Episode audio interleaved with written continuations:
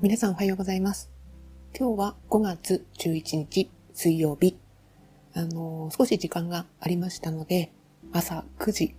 朝の9時からこちらの収録をとっております。あお疲れ様です。本当にいろいろ、いろいろお疲れ様です。みんなそれぞれ、なんか、今ここがしんどいとか、ここが大変とか、ここが気がかりだとか、ありますよね。いやお疲れ様です。うん。ということで、はい、今日お話ししたいのは、えー、大きなテーマとしては、クローズアップ現代を昨日見ました。その感想を話したいなと。あの、感想、感想っていうか、まあちょっと内容の紹介と、あの、過去の、あ、私はこんな感じだったな、みたいなのをちょっと話そうかなと思っております。あと後半では、最近、もやもやしていること話そうかなと。この最近もやもやしていることって多分、なんかもうシリーズとして、なんかずっと言えるかもってちょっとなんか思ったりもしてますけれども、はい、大きくその2点について今日お話ししたいなと思っております。はい、クローズアップ現代、こちらは、えー、ツイッターで、あのたまたま流れてきました。それで、あ、今回このテーマなんだ、これはちょっと気になると思ってみました。えー、タイトル、女らしくって言わないで声を上げ始めた若者たちというタイトルでした。で、あの、私は、あの、NHK だと1週間だったかな見れるんですよね、アプリで。はい、それでちょっと昨日の夜ですね、見ました。えっ、ー、と、ちょっと内容紹介を読みます。女なんだから〇〇しなさい。良かれと思って言ってしまうこの言葉。子供たちの将来に深刻な影響を及ぼすことが分かってきました。最新の調査で約半数の女子が女らしさの押し付けで何か、何、何らかの制限を受けたと回答。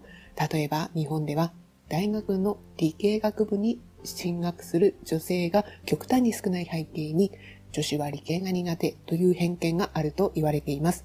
ジェンダーバイアスに苦しむ子供たちの声から解決策を探りますという、はい、内容でした。はい、あの、詳しくは、あの、再放送もありますし、アプリでも NHK プラスだったかな。それで見ることができますので、はい、気になる方は見ていただければと思います。関連した記事が上がってたんですよね。えっ、ー、と、関連のリンクは、フセッターの中に貼っておきますので、そちらからタップしてみていただければと思います。えー、こちらの記事は、女子なんだから、えっ、ー、と、女子なんだから女子なのに自信を砕く呪いの言葉っていう記事もありました。こちらの中で気になるところをちょっと紹介させていただきますと、えー、今回60人の女子学生に女の子だから女の子なのになどと言われてモヤモヤした経験を聞きました。っていうことで、その中の、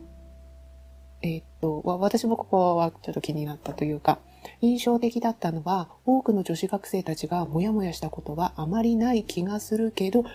えてみればあるかもと答えたこと。じっくり話を聞いてみると、直接的ではなく何気ない言葉で自分たちの行動を制限してしまったり、自信を失ったりした過去があるようでした。で、その後に、えー、社会心理学が専門の教授の方が言っていたのは、露骨なステレオタイプではなく、些細で曖昧なものこそが有害だと指摘します。ということで、あここですね。露骨な男女差別は反発できます。しかし、あまり露骨でないジェンダーステレオタイプの言葉をかけられると、私の能力が低いのではないか、私がダメなことをしているのではないかというように考えてしまいます。そうすると、いつの間にか頭の中にジェンダーステレオタイプ的な知識枠組みができ、えー、できてしまい、無意識的にそれが行動や仕草などに出てしまうようになりますっていう、まあ、このあたりが私がちょっと心に留まったようなところでした。もうなんかこういうとこが、なんか繋がってるんですよね。あ私は学生の時はちょっと気づけなかった。まあそれは時代背景的にもそうなのかもしれない。こういう、なんだろう。あある意味こういう部分が注目されて、こういうテーマに取り上げられるっていうことこそがね、やっぱり今は気づきや、あのと、えっ、ー、とね、20年前 ?30 年前、うん、よりは気づきやすいんじゃないかなっていうふうに思ってて、私の感じで言えば、別に女の子なんだから何とかしなさいっていうことを直接言われた記憶はないけれども、紹介したところのように、やっぱジェンダーステレオタイプの枠組みに私はもうその枠の中で、ある意味、うん、いい子ちゃん的に退屈割りをして、そのままそこにずっと使ってた、みたいなイメージですかね。それで、なんとなく自分もそこまで違和感を感じることなく、歩いてきてしまった。でも、思い起こせば、わあ、私その枠組みからはみ出さないような行動をめっちゃとってたなっていうのは思い起こされたりして、例えば、20代の前半うん、中盤ぐらいかな。料理教室に通ってたっていうことが、あもうめっちゃそれだなっていう感じはあって、料理教室、お菓子教室、パン教室ですよ。全部通ってたんですよ。で、それは、いや、その料理が好きとかで、習い事の一つだったら全然それはいいじゃんみたいな感じになるんだけれども、好きじゃないんですよ。好きじゃない。好きじゃない。だから、で、もっと言えば好きじゃなくたって、勉強して身についたからいいじゃんって言われれば、まあ、それは確かに包丁のね、あの、切り方とか、そういうのがこなれた感じには確かに通ってなった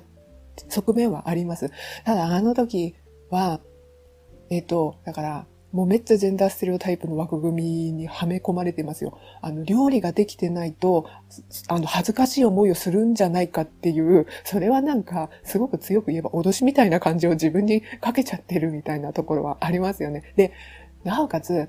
料理教室通ってるで、家族にその習った料理を振る舞う、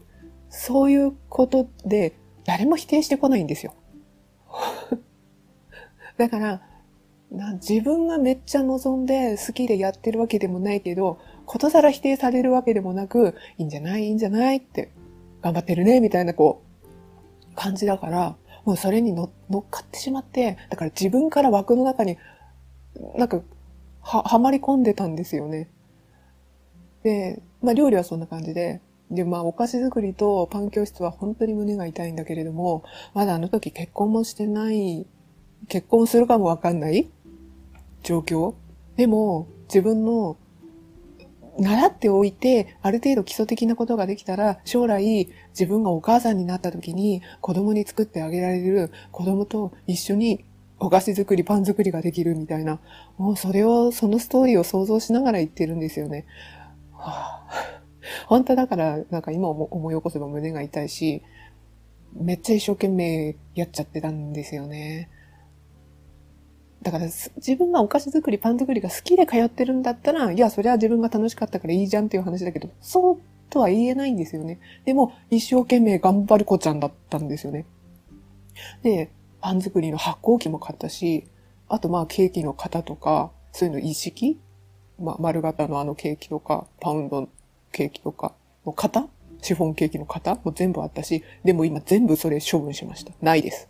だから好きじゃないんですよ。はっきり言えば。今お菓子、ああ、お菓子作る。いや、お菓子作るの好きだったらいいんですけど、自分今お菓子作りたいって思わないし、あ、やっぱりもうなんかいろんなパン屋さんもケーキ屋さんもあるから、もうそちらから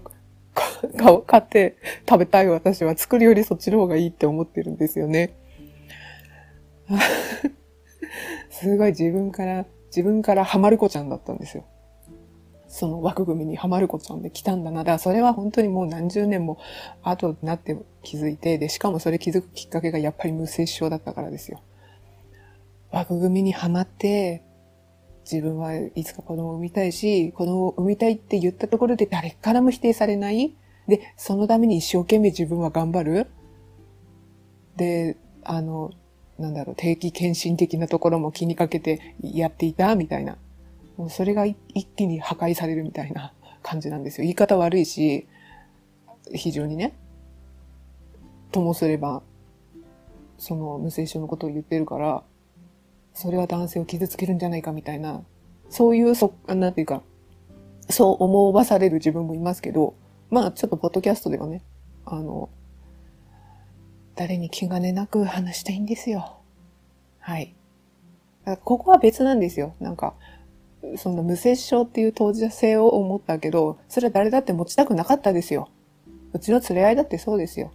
だから、その無接触のことでしんどかった、そうじゃない人生の方が良かったって思うことと、その当事者男性を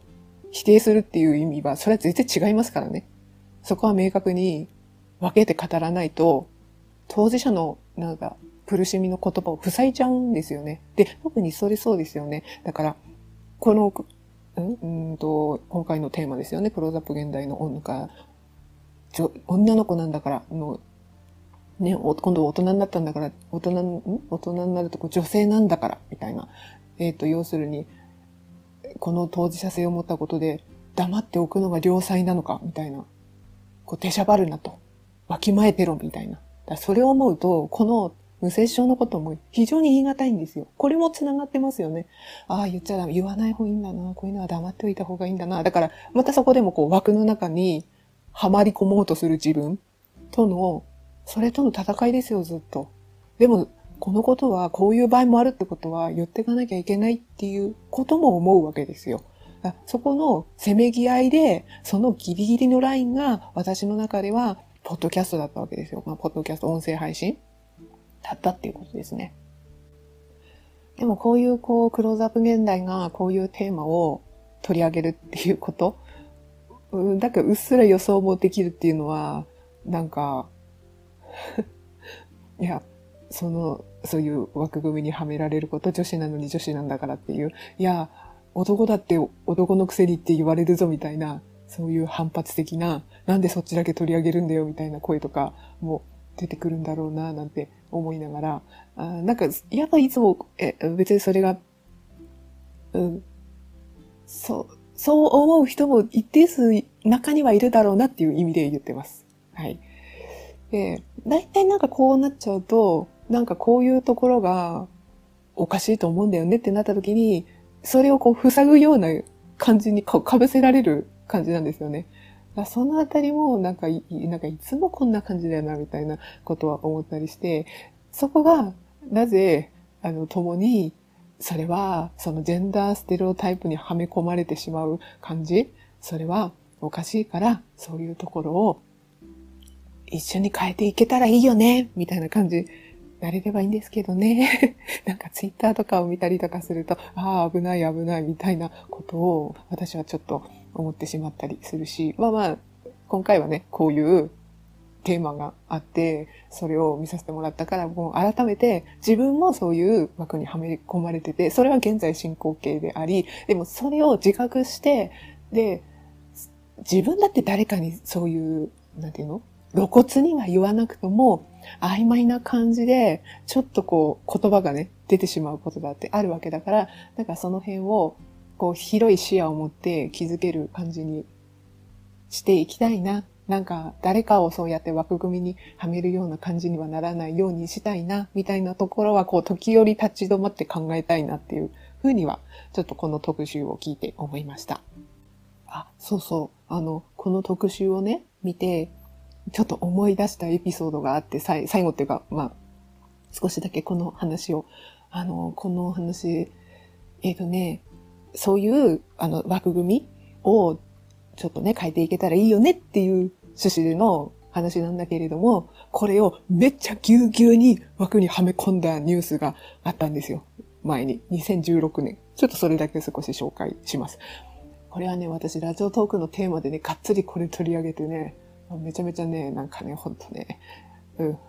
イライラした。イライラ イライラしたニュースとして私はラジオトークで話した時も紹介したんだけれども、ちょっとこれがこう関連して、うわ、逆だこれって思ったのがあって、で、それ何かっていうと、あの、2016年に、当時中学校の校長をしていた男性が、えっ、ー、と、全校集会で、あみんな集まってる時に、えー、こう、まあ、校長先生の話ってありますよね。で、その発言が不適切な発言としてニュースになったっていうのがあって、それをちょっと、あの、触りの部分だけ、えー、ちょっとお話しさせていただくと、まあ、何を言ってたかっていうと、今から日本の将来にとってとても大事な話をします。特に女子の人はまず顔を上げてよく聞いてください。女性にとって最も大切なことは子供を2人以上産むことです。これは仕事でキャリアを積むこと以上に価値があります。なぜなら子供が生まれなくなると日本の国がなくなってしまうからです。しかも女性しか子供を産むことができません。男性には不可能なことです。っていうこういう話をしたわけですよ。もうなんか、あもう震え、震えるよ、これ。全然あのクローズアップ現代と真逆？真逆。で、まあ、この話で、じゃあ男性に何言ってんのって言ったら、子育てをしっかり協力しろっていう話なんですよ。だからこ、こういうところで刷り込まれちゃうんですよ。その妊娠出産は女性しかできないから、だから価値があるんだよ、みたいな風に言っていて、だから、あの、卵子だけで、女性の体だけで妊娠しないからっていう、もうまるっと男性の、妊娠するかにおいての男性の存在って、まるっとスルーされちゃってるんですよ。だからこういう、それこそもうガチガチのもうジェンダーステレオタイプにはめ込まれた、必ず男女が存在しないと、子供が妊娠、あ子供っていうか、その人が妊娠するわけはないのに、もうそこの存在が見えてなくて、こういう話をするからこそ、私みたいな当事者性を持った人、あとは当事者男性もですよ。自分が無精子症だと突きつけられた男性も、晴天の霹靂になっちゃうんですよ。だから、本当だからここをおかしいって私はいちいち言っていきたいわけですよ。もう本当に、もう胸痛かったですよ。このニュース聞いたときに。なんなのこれ。なんなのこれ。まず顔、女子の人はって、女子の人は顔を上げてよく聞いてくださいって言って、どんだけ、どんだけガチガチな。それがね、本当に切ないですよ。なかなか声が届かないし、もうそういうものだからっていう思想がもう染みついちゃってるから、で、そうじゃない場合はどうすんのっていうか、だからそもそも想定もされてないんですよね。本当無無自覚で。それで中学生の子たちに言うわけでしょ？はあ っていうのをちょっと、はい。あの、そのクローズアップ現代のテーマとはもう真逆。まあこれは2016年の話なんですけど、まあ私はちょっと象徴的なニュースはやっぱり何かしら心に引っかかってる部分はあるので、なんか関連した時にちょっと、はい、ご紹介しようかなと思って今お話をさせていただきました。ということで後半は最近もやもやしていること。はい。まだ答えは出ない問いです。はい。で、ちょっとこれは、まあ、さっきのクローズアップ現代の、あの、ジェンダーステレオタイプ的なところと、まあ、リンクしそうだなっていう、まあ、その先の話だなっていうところを、ちょっと思っていて、で、まあ、それもやもやしたきっかけは、昨日、シオリーヌさんのツイッターで、あの、新しい動画のお知らせが投稿されてるのを見かけまして、で、そのテーマっていうか、どういう内容かっていうのは、お友達なんでしょうね。あ、そうですね。お友達って書いてある。20代後半になったお友達で、将来子供を産みたいと思っている。で、妊活はどうしたらいいかっていう、この、その先に想定してっていう、その動画だったんですよ。うん。で、これね、こういう話ってちょこちょこあって、で、この、この方の話で、だけじゃなくて、えー、例えば過去の私の配信で32回目の配信でメンズノンノラジオの紹介をしたんです。で、その時のメンズノンノラジオのテーマが男性学だったんですね。それで前編後編ってあって、そのメンズノンノラジオのその時の前編の放送回が特に男性学を中心の話をしてたので、私はその32回目の配信で、そこの部分を聞いた感想を話したんです。で、それには後半があって、その後半では、えっ、ー、と、専門のその先生的な存在として、あの、男性学の田中俊之さんが出演されていて、で、女性の編集者の方と、あと男性の方がいたわけですよ。その3人で話してるっていうラジオで、えっ、ー、と、その後半は、の最初の部分だったと思うんですけれども、その女性編集者の方が、あ、で、田中さんは、あの、お子さんがいるんですよね。結婚してお子さんがいて、だからその子育ての話とかにもなったんだな。まあ何がきっかけでそういう話になったのかちょっと忘れちゃったんですけれども、その女性編集者の方が仕事をしていると。仕事をしていて、で、いずれね、結婚して子供を持ちたいと、その時の子育てと仕事のこう、なんかこう、なんていうかな、兼ね合いっていうか、やっていけるかなの不安をあの話してたんですよね。で、それに田中さんが答えるみたいな、僕の場合はこういう感じで子育てがこうで仕事がこうでみたいなことを、ちょっと男性格のね、あの、男性から来る視点っていうことで話をされていて、で、その男性のモデルの方はなんか、モデルの方、あの、なんか、聞き役になってるみたいな、こう、ザグ、ザグっていうか、こう、話っぷりで、とにかくその女性編集者の方が、こう、質問を投げかけてるっていう、こう、こう感じで、それが、こう、シオリーヌさんの、この、あの、お友達の女性の方との感じとも、同じような感じなんですよ。だから、将来自分が妊娠、えー、妊娠、出産する時の、でも仕事もしてるから、いつのタイミングでがいいのかとか、でも妊活もしっかり考えてなきゃいけないっていう、要するにこう、将来のために、すごくこう、真面目に知識をつけようと、その、お子さんがいる方に、まあ、妊娠した方に話を聞いていると。自分の将来のためにっていう。で、それは非常に大事なことだし、尊いし、知っておくことは大事だし、それは誰からも否定されることではないと思うんですよ。でも一方で、うちらみたいなことをどうやって、そういう場合も、あ、あそういう場合もあるよなっていうのを、こう、伝えられるかなっていうところに私はものすごくもやもやしていて、要するにそうやって一生懸命聞いてるときって、もう自分が知識をつけて、どうにかこう、未来を切り開いていこうみたいな、こう、意志を感じるわけですよね。で、それは素晴らしいことだと思うんだけれども、なんていうかな。私も伝え、どういうふうにしたいのかわかんないけれども、なんていうかな。私は、オーバーザさん世代としては、しかもこの無精子症の当事者性を持った立場からすると、あなただけの問題じゃないんだよっていう。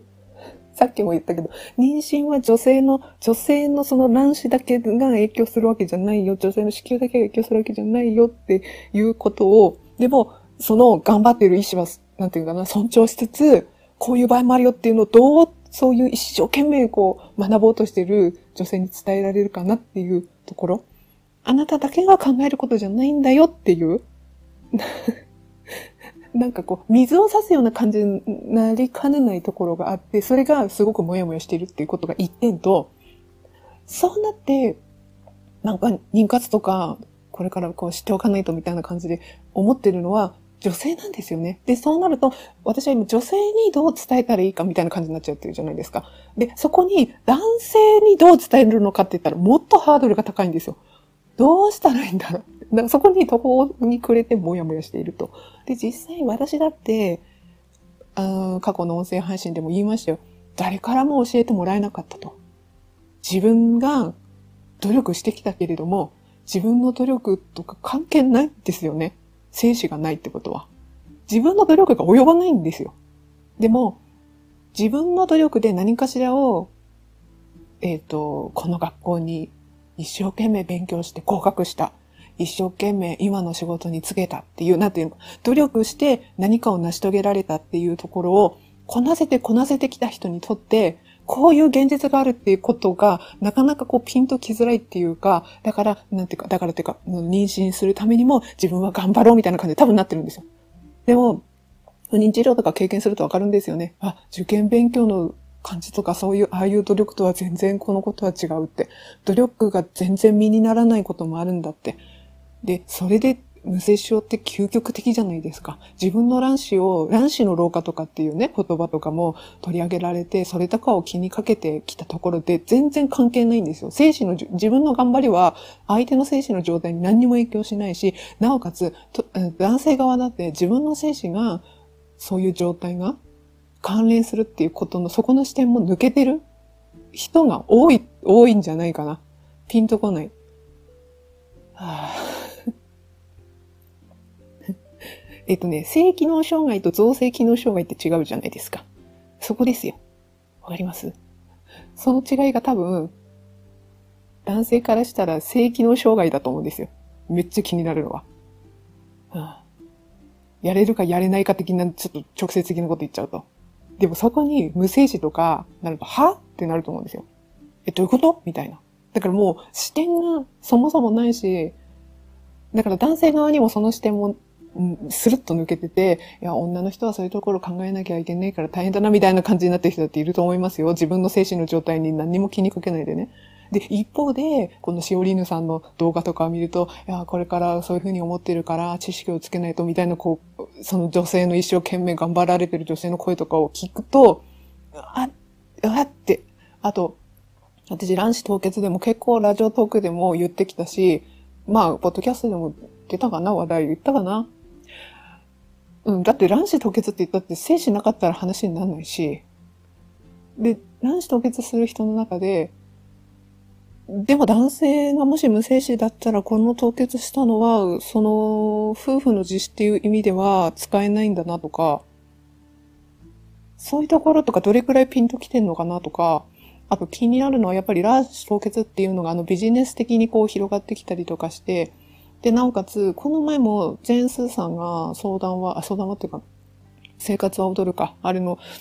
お、おん月曜日だったかな？なんか女性の仕事の悩みの相談だったかで、で、その時に最後の方だかで、いや、卵子凍結っていうのもあるから、みたいな、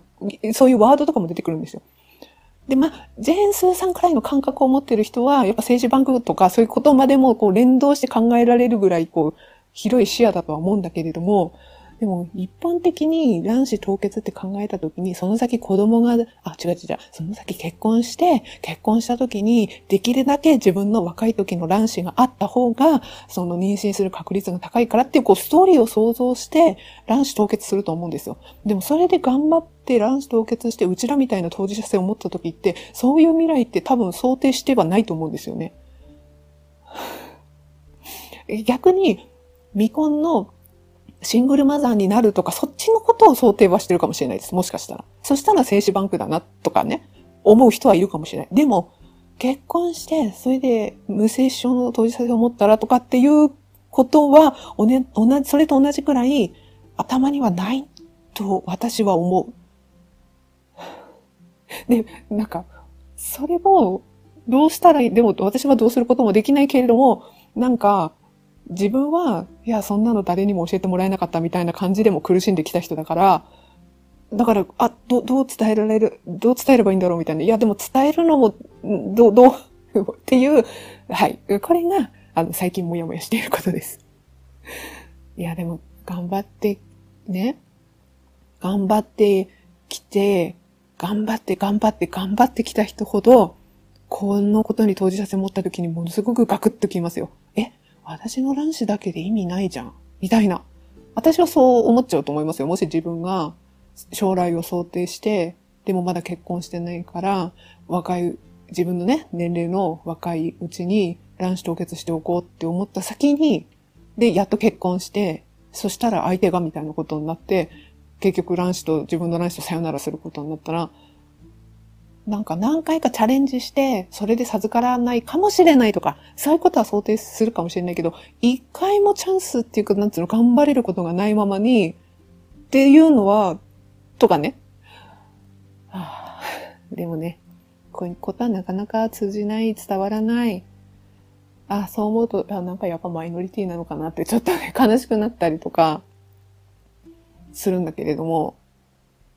っていう、はい、そ、そ、そのモヤモヤをちょっと、あの、ちょっとツイッターにもなかなか書き難いなっていうことは思うんですよね。だって卵子凍結とか切実に考えて情報とか集めてる人を否定するわけじゃないんだけれども、もしかしたら、あ、なんか、否定されてるってこ捉えられかねないこういう、あの、短い文字で端的にこれを書くみたいなことになると、それはちょっとなっていう、なんか頑張りを否定したくはないんですよ。だけど、こういう場合もあるよ、みたいな ことが、なかなかね、なかなか難しいですね。はい。まあ、そんな感じのことが、えっ、ー、と、最近もやもやしていることです。はい。ということで、今回は、これ、この、このような感じで終わりにしようかなと思っております。また次気になることがありましたら、収録を撮りたいと思います。聞いていただいてありがとうございました。